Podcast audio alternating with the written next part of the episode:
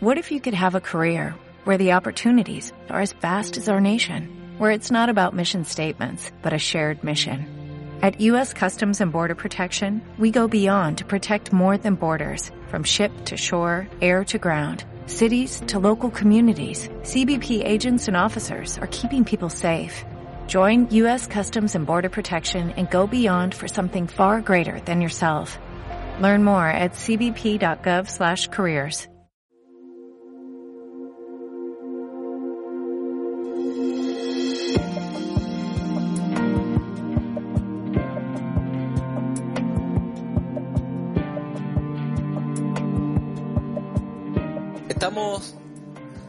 pasado iniciamos una nueva serie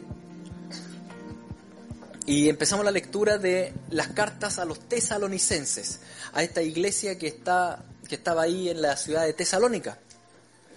Y en ese sentido yo les comentaba que en realidad estas predicaciones del día domingo o lo que ustedes van aprendiendo en los grupos pequeños, en realidad es, es solo algo complementario al estudio bíblico que cada cual debe sostener en su propia casa. El, el estudiar la palabra es una responsabilidad personal, donde cada uno de nosotros tiene que estar continuamente leyendo la Biblia. Eh, es bueno poder venir acá, congregarnos y abrir la boca y que les metan la cuchara adentro, ¿no es cierto? Pero también tenemos que aprender a comer solo. Entonces, ese es el estudio bíblico en la casa. Uno aprende a comer solo. Y en ese sentido, yo les comentaba que le, al, leer la, al leer las cartas del Nuevo Testamento, lo que conviene hacer en primer lugar es tratarlas como tal, como cartas leerlas de corrido, una, una primera vez y así adquirir la idea central. Para eso yo les comentaba que a mí me funciona más colocarlas en, eh, pasarla a un, Word donde no tenga ni título, ni, ni, numeritos, ni nada, pasar el texto, leer el texto completo, que generalmente no tiene más de dos, tres planas. Y ahí uno adquiere la idea central. en, en, las cartas a los tesalonicenses se ve claramente las secciones que tiene cuando uno la lee así como, como una carta propiamente tal y está dividido en dos grandes secciones. La, del capítulo 1 al 3 es como toda la demostración de afecto que Pablo tiene por la iglesia y después del 4 al 6 son sus instrucciones. Entonces, esa es una, una práctica que les sugiero hacer y no sé si de hecho la hicieron, porque tal vez la hicieron o no. ¿La hicieron? ¿Sí? ¿Algunos los hicieron? Los que no la han hecho, intenten hacerlo. Lean licencias de corrido y, y va a tener tal vez otro tono. Van a entender un poco mejor el mensaje que está ahí de alguna forma plasmado, escrito. El domingo pasado hicimos una introducción al capítulo 1, o a lo que es la carta, y estuvimos viendo el contexto de, de, la iglesia tesalónica, de cómo fue plantada, cómo fue la evangelización, cómo ocurrió todo eso. Y hoy día vamos a repasar el capítulo 1 ya analizando el texto mismo. Pero primero para recordarles el, el, domingo pasado, leímos esto. Dice Pablo, Silvano y Timoteo a la iglesia de los tesalonicenses en Dios Padre y en el Señor Jesucristo. Gracia y paz sean a vosotros, de Dios nuestro Padre y del Señor Jesucristo. Esta carta no la escribió solo Pablo, la escribe también Silvano y Timoteo, que eran acompañantes de Pablo. Silvano, de hecho, es el que el autor de Hechos menciona como Silas. Silas y Silvano son la misma persona, ¿ya? Solo que aquí en, la carta está como Silvano, en Hechos está como Silas. Timoteo, este discípulo de, de Pablo que lo acompañaba en todos los viajes y fue aquel que después Pablo, lo leemos más rato en la, carta, fue aquel que Pablo comisionó para ir a ver cómo estaba esta iglesia de Tesalónica. ¿Y por qué lo comisiona a ver cómo estaba la iglesia de Tesalónica? Porque era una iglesia bien especial. Dice en el, en el capítulo, o sea, en el capítulo 1, versículo 2, damos siempre gracias a Dios por todos vosotros, haciendo memoria de vosotros en nuestras oraciones, acordándonos sin cesar delante del Dios y Padre nuestro de la obra de vuestra fe, del trabajo, de vuestro amor y de vuestra constancia, la esperanza de nuestro Señor Jesucristo. Ellos agradecen al Señor por esta iglesia, porque esta iglesia surgió en realidad milagrosamente. Pablo y Silas alcanzaron a evangelizar y a enseñarles por un lapso solamente de tres semanas. Tres semanitas estuvieron compartiendo ahí, predicando el Evangelio, se convirtieron estas personas y después se tuvieron que ir por la persecución. Inmediatamente partió una persecución. Y Pablo y Silas tuvieron que arrancar. Imagínense, un discipulado de tres semanas. Eso fue todo lo que duró el discipulado de los tesalonicenses. Tres sábados compartieron. Y después de eso, persecución. Entonces Pablo y Silas, que eran muy preocupados, dijeron, ¿qué pasó con esta congregación? ¿Qué pasa con estos nuevitos que se convirtieron en Tesalónica? Envían después a Timoteo y resulta que Timoteo vuelve y dice, oh, la, verdad es que están impeques, están súper bien. Y, y, ellos empiezan a dar gracias, dicen, gracias Señor realmente por lo que tú estás haciendo en ellos. Nos damos cuenta que realmente eran escogidos por ti. Dice, porque conocemos, hermanos amados de Dios, vuestra elección, pues nuestro Evangelio no llegó a vosotros en palabras solamente, sino también en poder, en el Espíritu Santo y en plena certidumbre, como bien sabéis cuáles fuimos entre vosotros por amor de vosotros. Ellos le escriben a los tesalonicenses y dicen, ¿saben que nos damos cuenta realmente que ustedes son escogidos de Dios? Porque las palabras que nosotros les dimos no solo fueron como palabras, en realidad el Espíritu Santo las ancló con poder en su corazón a tal punto que quedaron con plena certidumbre del Evangelio. Se convirtieron, a la semana siguiente estaban perseguidos y no renegaron de Cristo. Siguieron adelante y eso es el poder del Espíritu, dice Pablo. Nuestras palabras podrían haber sido palabras nomás, pero no, dice. Fueron palabras que el Espíritu Santo ocupó con poder y ustedes tienen ahora plena certidumbre. Nos damos cuenta entonces, dicen, de que ustedes son escogidos de Dios, realmente. A tal punto dice que vosotros viniste a ser imitadores de nosotros y del Señor, recibiendo la palabra en medio de gran tribulación, con gozo del Espíritu Santo, de tal manera que habéis sido ejemplo a todos los de Macedonia y de Acaya que han creído, porque partiendo de vosotros ha sido divulgada la palabra del Señor no solo en Macedonia y Acaya, sino que también en todo lugar vuestra fe en Dios se ha extendido, de modo que nosotros no tenemos necesidad de hablar nada. A tal punto era esta certeza de los tesalonicenses que resulta que mientras Pablo y Silas siguen evangelizando, empiezan a llegar a localidades donde ellos dicen vamos a predicar de Jesús y la gente le decía, bueno, ya escuchamos de Jesús. Pero ¿cómo? Los tesalonicenses. Pero con ellos estuvimos solo tres semanas. Y el Evangelio empezó a divulgarse por los mismos tesalonicenses. Entonces la verdad es que Pablo y Silas estaban impresionados, daban gracias al Señor por esta iglesia donde realmente la gloria no había sido de ellos. La gloria era del Señor, que era el que sostenía este cuerpo. Cuando hablamos de Macedonia y Acaya, en lo que actualmente es Grecia, aquí tienen el Mediterráneo, la sección norte del Mediterráneo, tenemos la, puntita de la bota de Italia, y aquí tenemos lo que actualmente es Grecia, este lado está Turquía. Y aquí donde actualmente es Grecia, la parte de arriba se llamaba Macedonia, la parte de abajo se llamaba Acaya. La parte de arriba donde está Filipos, la parte de abajo llega hasta Corinto. Tesalónica está ahí al medio. Y desde Tesalónica, desde al medio, donde actualmente esa ciudad se llama Salónica, em, se empezó a divulgar de esta fe que habían tenido estas personas en Tesalónica. Y empieza a desparramarse por todos lados. E incluso adelanta a Pablo y a Silas las noticias de, la salvación de ellos. Porque las personas de Macedonia y de Acaya le contaban a Pablo y a Silas de lo que había pasado. Porque ellos mismos cuentan de nosotros la manera en que nos recibisteis y cómo os convertisteis de los ídolos a Dios. Cuando habla de ellos mismos, ¿de quién? Los de Macedonia y Acaya empezaron a decirle a Pablo y a Silas cómo los tesalonicenses se habían convertido de los ídolos a Dios para servir al Dios vivo y verdadero y esperar de los cielos a su Hijo, al cual resucitó de los muertos a Jesús, que nos libra de la ira venidera. Así que eso en cuanto al repaso de lo que vimos la semana pasada, que, tiene que ver en realidad con el contexto de entender por qué esta carta, a quién es escrita y, por qué el tono de esta carta, que es un tono como asombrado, un tono agradecido. Y la verdad es que sí, tenemos mucho que aprender de estos tesalonicenses, que si bien alcanzaron a ser discipulados poquitos, perseveraron en el Señor y tuvieron características muy importantes, centrales, que los hicieron ser una iglesia muy fructífera. Y esas características centrales las vemos ya en el capítulo 1. Y tenemos que, tenemos que analizar ahora. ¿Dónde las vemos más claramente expresadas? En el versículo 3. Vuelvo al versículo 3. En el versículo 3 dice, acordándonos sin cesar delante del Dios y Padre nuestro de la obra de vuestra fe, del trabajo de vuestro amor y de vuestra constancia en la esperanza en nuestro Señor Jesucristo. ¿Cuáles son las tres características que aparecen ahí? Ahí les voy a poner la numeración. La obra de vuestra fe, el trabajo de vuestro amor. En tercer lugar, la constancia y la esperanza. Fe, amor y esperanza. ¿Les recuerda otro texto eso? Sí, pues. 1 Corintios 13, 13. Tres son las cosas permanentes, ¿no es cierto? La fe, la esperanza y el amor. aunque el mayor de ellos es el amor, dice.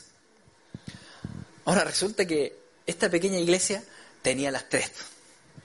Fe, amor y esperanza. Y, llama mucho la atención cómo el Espíritu Santo le concede esta gracia de, de, poder tener genuinamente presente esto potentemente en sus vidas. Lo vemos en este versículo 3 y después vemos que en el versículo 9 vuelve a hablar de estas características de la iglesia tesalónica. El versículo 9 yo lo relaciono directamente al 3.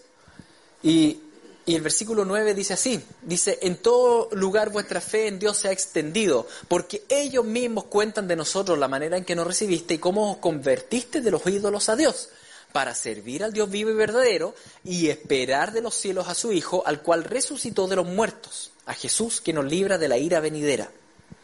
En lo personal, yo veo una directa línea entre el versículo 3 y el versículo 9, porque nuevamente menciona las mismas tres características, aunque con otras palabras. Les voy a mostrar el paralelismo que en, en, esta diapo de acá. En el versículo 3 dice que los alaba por su obra de fe. En el versículo 9 dice, ustedes se convirtieron de los ídolos a Dios. Después dice en el versículo 3, ¿no es cierto?, el trabajo de vuestro amor. Y en el 9 retoma eso y dice, sirvieron al Dios vivo y verdadero. Y en el versículo 3 dice, vuestra constancia en la esperanza en nuestro Señor Jesucristo. Y en el versículo 9 dice, a esperar los, de los cielos a su Hijo, el cual resucitó de los muertos, a Jesús, que nos libra de la ira venidera.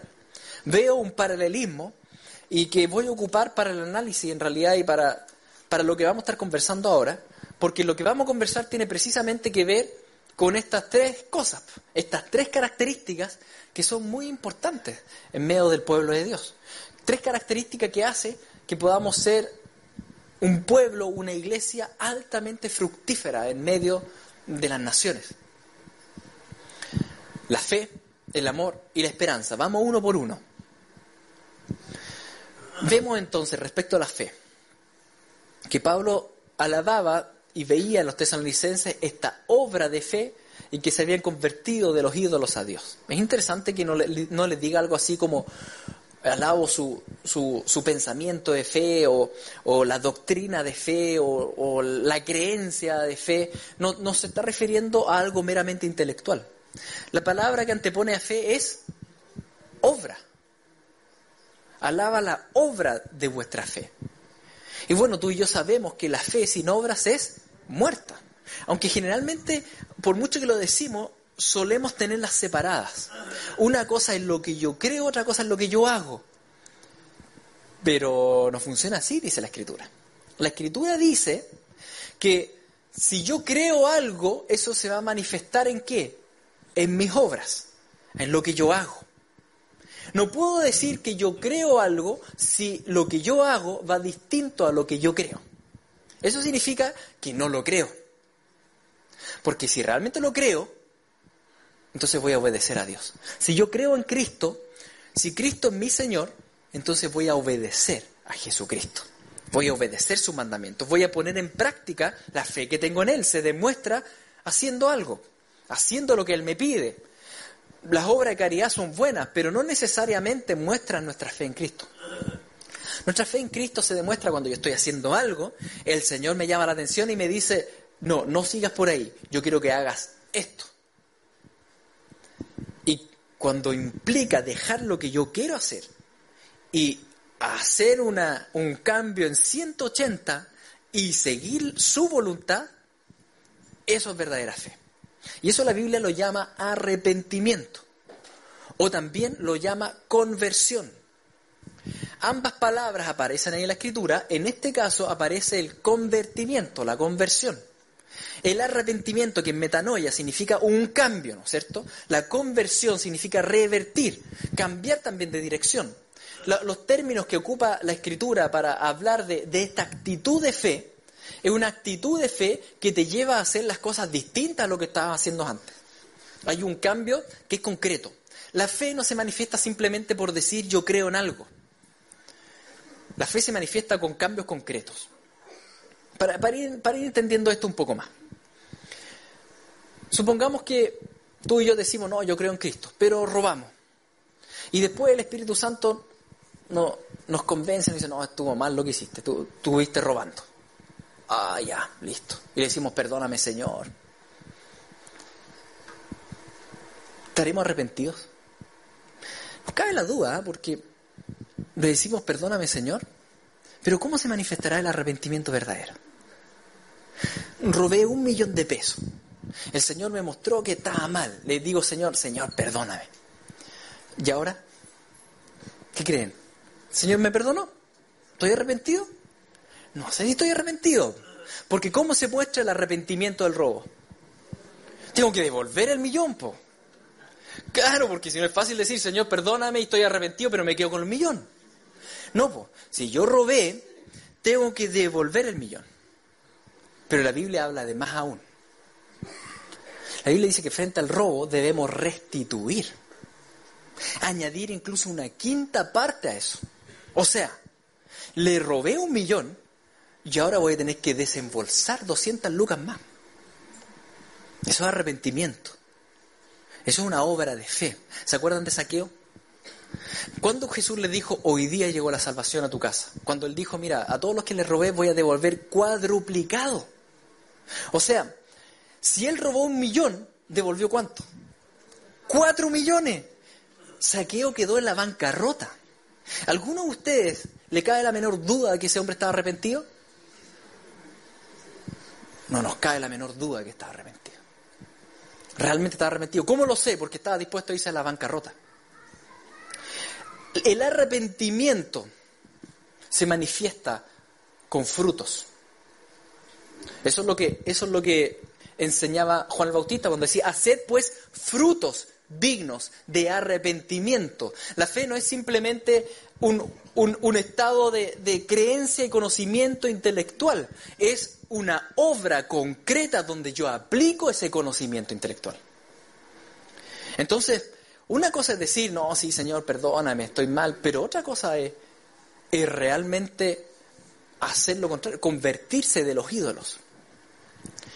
¿Y por qué esto es convertirse de los ídolos? Porque cuando uno roba, ¿cuáles son los ídolos que pueden estar ahí involucrados? Por ejemplo, el, amor al dinero, la flojera, la comodidad, ¿no es cierto? La egolatría. Si yo tengo acá el millón de pesos y aquí tengo al Señor, el Señor me dice, ¿estáis mal? Sí, Señor, perdóname. ¿Realmente me he vuelto de mis ídolos? No, a menos que los vote. Quien vote el amor al dinero. Por eso es tan importante la restitución. Yo devuelvo el dinero y le añado a eso, porque con eso yo estoy votando el ídolo del amor al dinero. Y estoy votando el ídolo de la comodidad. Y estoy votando el ídolo del egocentrismo. Estoy votando mis ídolos. Esa es la conversión. Cuando dice que ellos se convertían de los ídolos a Dios, es votar los ídolos en tu vida. Y eso ocurre en toda suerte de cosas. Supongamos que, que estaban conversando con un grupo y usted está enojado con una persona y justo la, persona esa sale a colación en el tema y usted, ustedes empiezan a hablar mal de esa persona. Y, empiezan a decir cosas que en realidad no son reales, pero no, no dicen que es mentira, sino que dicen que le, le ponen color. Así se le dice en chileno, ¿no es cierto? No, le puse color. Mentiste, pues, pero bueno, le puse color. Y hablé mal de la persona, sí, la persona nada que ver, y, y calumnié, ¿sí? Porque es el, es el término bíblico, calumnia. La, la calumnia es hablar mal de otra persona diciendo cosas que no son. Pero pero lo hice porque me emocioné y estaba enojado, ya, lo hice. Después llego a la casa y el Señor me dice, estuvo mal. Ah, sí, Señor, estuvo mal, perdóname, perdóname, listo. ¿Estoy arrepentido? Mm. ¿Cuál sería la obra, el fruto digno de arrepentimiento ahí? ¿Qué cree? Tengo que volver donde las personas y tengo que decirles, les mentí. Lo que yo hice fue calumnia. Les pido perdón porque yo hablé mal de la otra persona y dije cosas que no son ciertas. Eso es arrepentimiento. El arrepentimiento no es solo vertical, también es horizontal. Porque con eso estoy votando ídolos. Porque ¿por qué uno calumniaría o hablaría mal de otra persona? Bueno, por orgullo, por soberbia, por arrogancia, porque le tengo rabia al otro. Todo eso lo voto cuando voy y confieso mi pecado. Ahí voto mi ego. Y ahí voto mi arrogancia porque me humillo. Y voto mi orgullo porque me pongo por debajo y digo, tal, las cosas tal como son. Mentí, mentí, mentí nomás, po. Perdónenme. Entonces, vivimos generalmente un cristianismo que, que tiene un concepto de fe que es súper etéreo, filosófico, bonito, pero no es concretamente arrepentimiento. Entonces nos autoengañamos. Pienso que creo, porque claro, peco y le digo al Señor, peco y le digo al Señor, peco y le digo al Señor, pero no cambia nada mi actitud, no cambia nada mi vida y no asumo el pecado y el costo del pecado. Entiendo que la eternidad fue pagada por la sangre de Cristo, pero el pecado de hoy tengo que resolverlo ante el Señor. Esas son las consecuencias del pecado. Las consecuencias eternas fueron pagadas por Cristo. Pero tú y yo tenemos la responsabilidad de restituir aquellas cosas con las cuales hemos dañado a los demás. Y eso es arrepentimiento. Obedecer la palabra en lo que diga.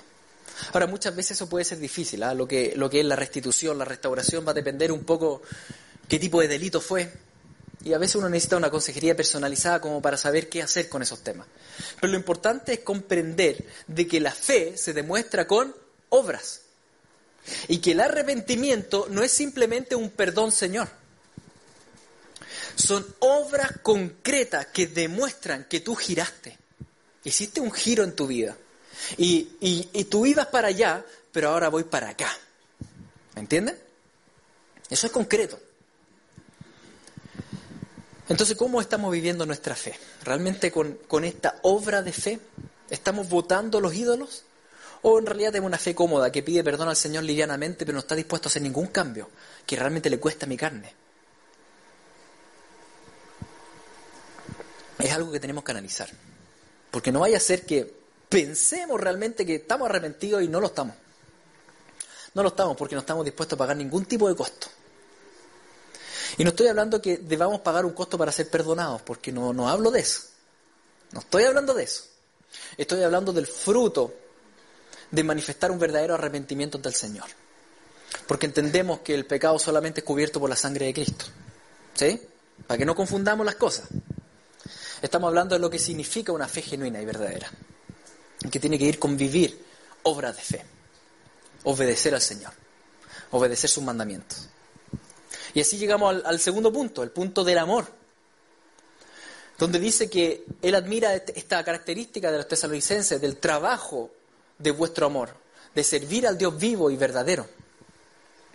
Y nuevamente llama la atención que que las palabras que ocupan acá no son las palabras que usualmente nosotros usaríamos, porque nosotros tal vez hubiésemos dicho, oye, alabo o doy gracias al Señor por, por la actitud de amor que tienen, por, esta, por este sentimiento amoroso, por, por este amor que tienen. Pero la palabra que antepone al amor es cuál? Trabajo. Trabajo y amor. Qué raro. ¿Habían relacionado alguna vez el trabajo con el amor? Es como raro, pero no es tan raro. Piensa en esto. Si como papás amamos a nuestros hijos, ¿qué tenemos que hacer con nuestros hijos?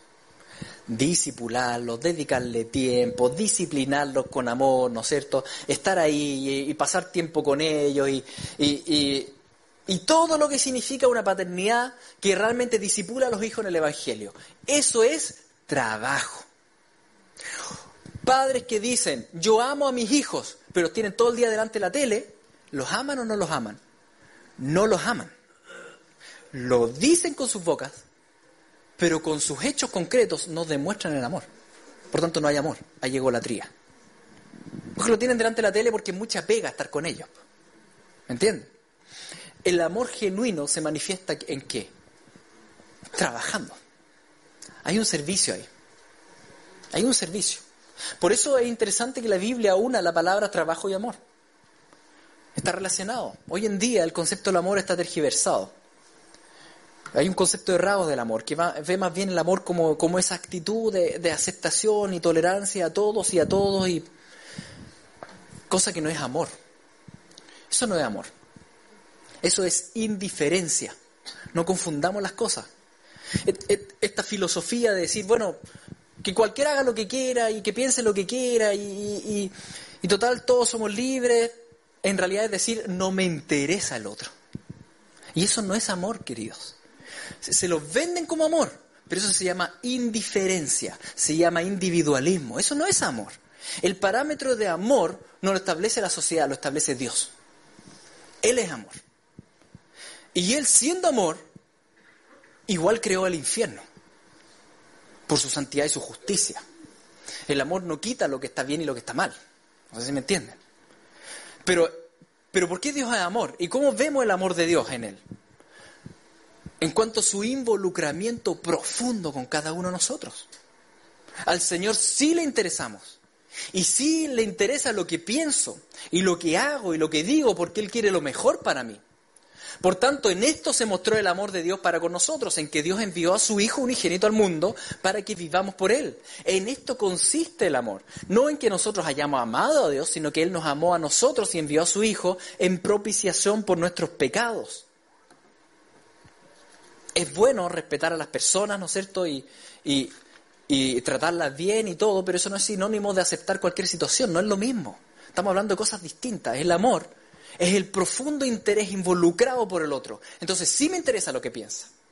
Sí me interesa lo que hace, porque yo quiero lo mejor para la otra persona. Lo que quiero es que no se vaya al infierno, sino que se vaya al cielo. Por tanto voy a predicar el Evangelio. El amor predica el Evangelio. El amor no se queda callado. Quedarse callado es decir no me interesa el otro. Pero el amor sí se interesa. Por tanto, sí me interesa su estado espiritual. El amor es profundamente involucrado y eso significa un trabajo. El amor de Dios no es indiferencia. El amor de Dios es profundo involucramiento, no es un mero estado de aceptación indiferente. Si el Señor no nos hubiese, hubiese estado en ese estado de aceptación indiferente hacia nosotros, nosotros seguimos estando muertos en nuestros delitos y pecados. Pero eso no fue el caso. El Señor se involucró profundamente con cada uno de nosotros y estuvo dispuesto a dar su vida por nosotros su vida por ti y por mí. Le implicó humillarse a lo sumo, hacerse siervo a nosotros. Así que lo mismo para nosotros. Cuando hablamos del amor, el amor, no existe tal cosa como amar al Señor y hacer mi vida por otro lado. Yo amo, al Señor, pero hago todo lo que, lo que yo quiero. No, el amor a Dios implica servir a Dios. O como Jesús lo resumió, si ustedes me aman, obedecerán mis mandamientos. El servicio a Dios se expresa en esta obediencia a los mandamientos de Dios en todas las áreas de nuestra vida.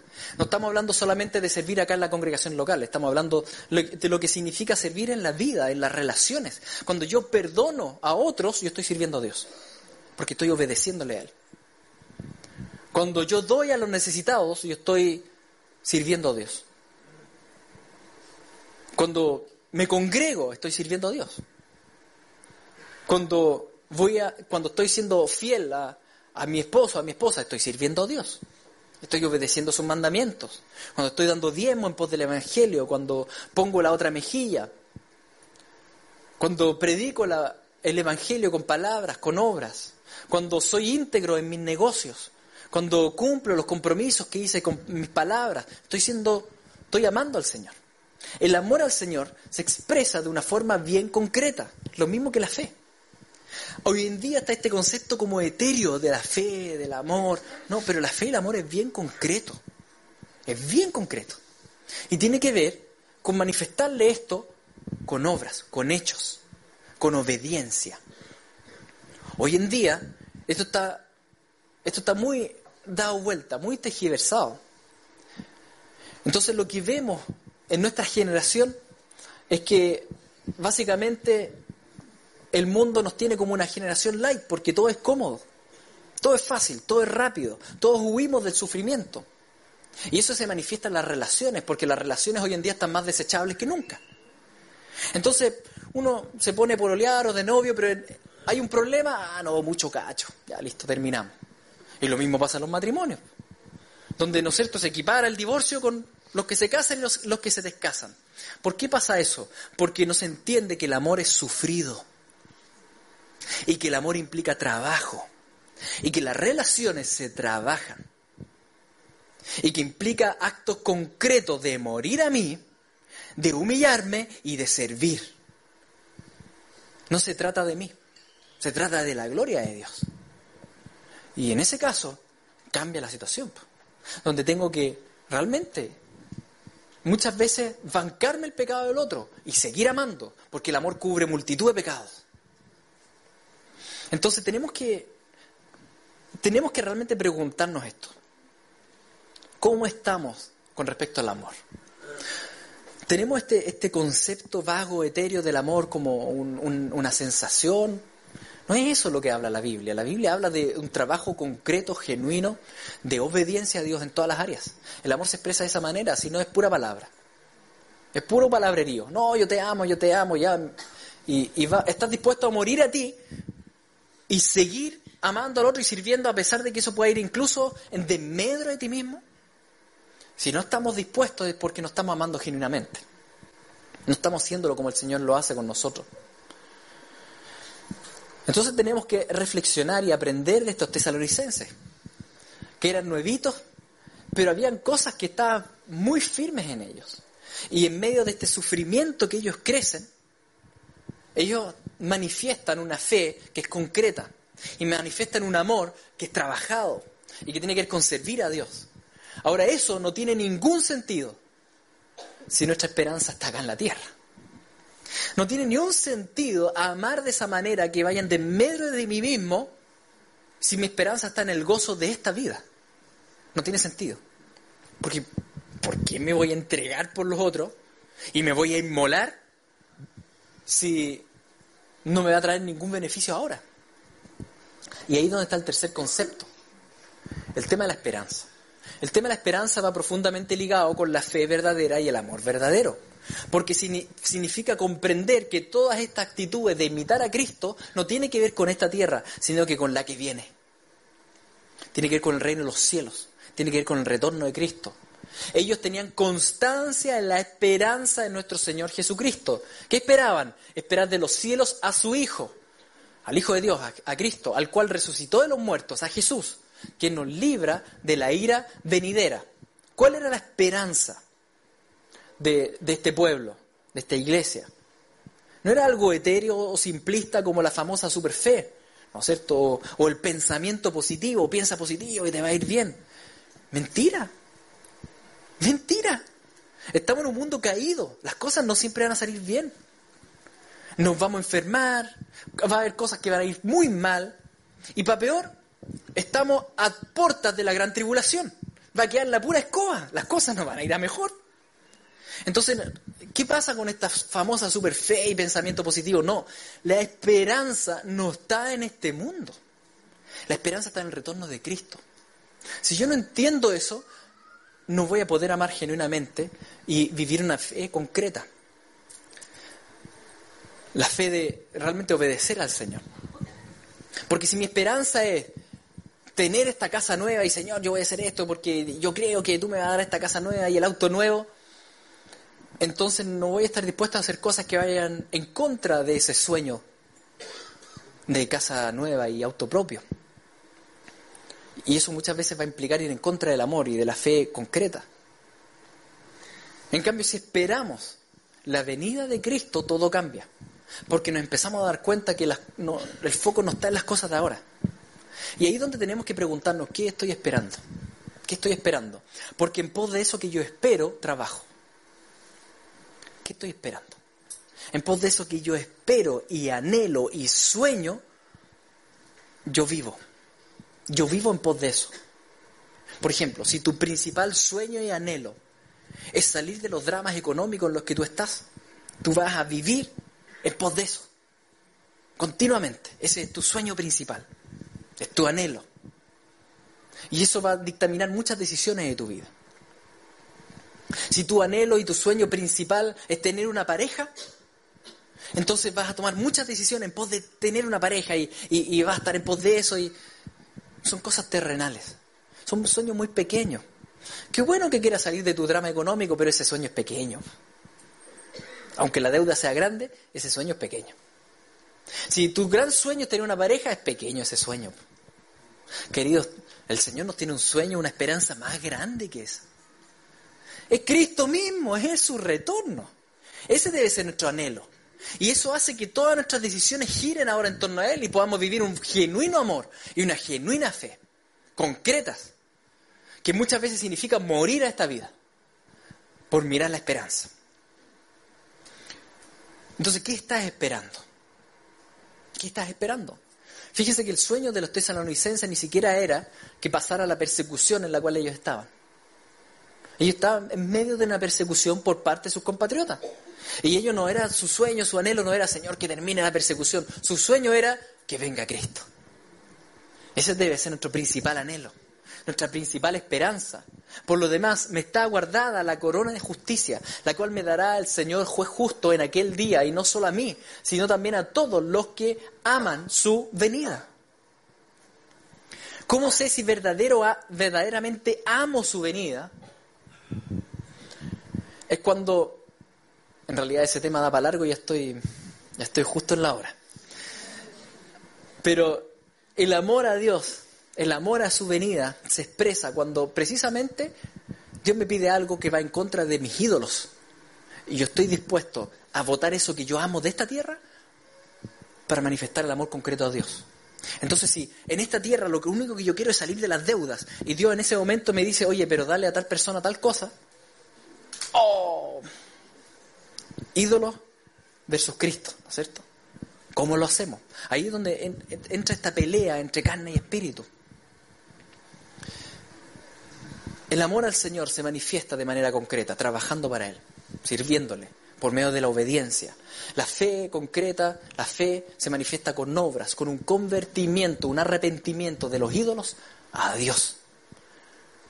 Por tanto, la fe cristiana, para ir concluyendo, la fe cristiana actualmente se ha tornado pura retórica muchas veces pura filosofar y buenas intenciones, pero la escritura, al hablarnos del, cristianismo, es bien práctico, es bien concreto, no es solo conocimiento, sino que es ese conocimiento aplicado a la, vida, a la Biblia, a la vida, perdón. Es un conocimiento que se vive, es una obra de fe. No simplemente fe y fe, sino que obra de fe, es convertirse de los ídolos. ¿Tenemos esa fe o tenemos una fe cómoda?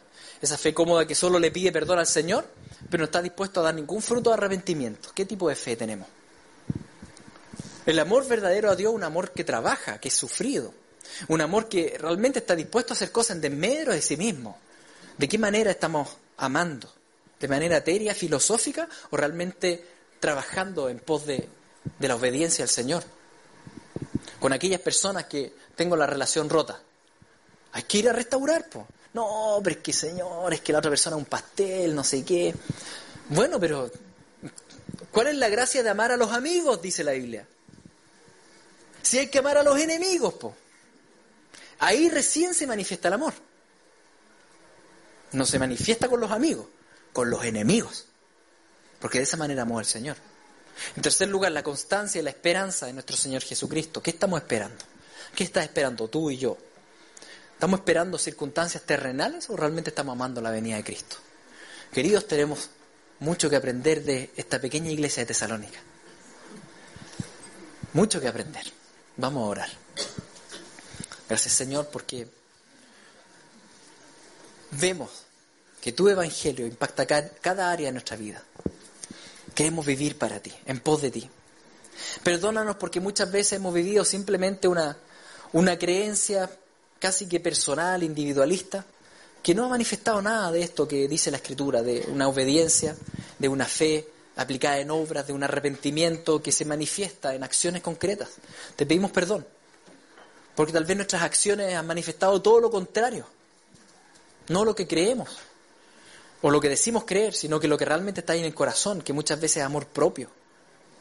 Te pedimos perdón, límpianos, llénanos y te rogamos que nos permita ser como esa pequeña iglesia tesalónica. Nuevitos en la fe, perseguidos, pero gigantes en cuanto a esta fe vivida en obra, este amor trabajado y sufrido y esta esperanza constante en tu venida. Queremos ser esa iglesia, Señor. En el nombre de Jesús. Amén.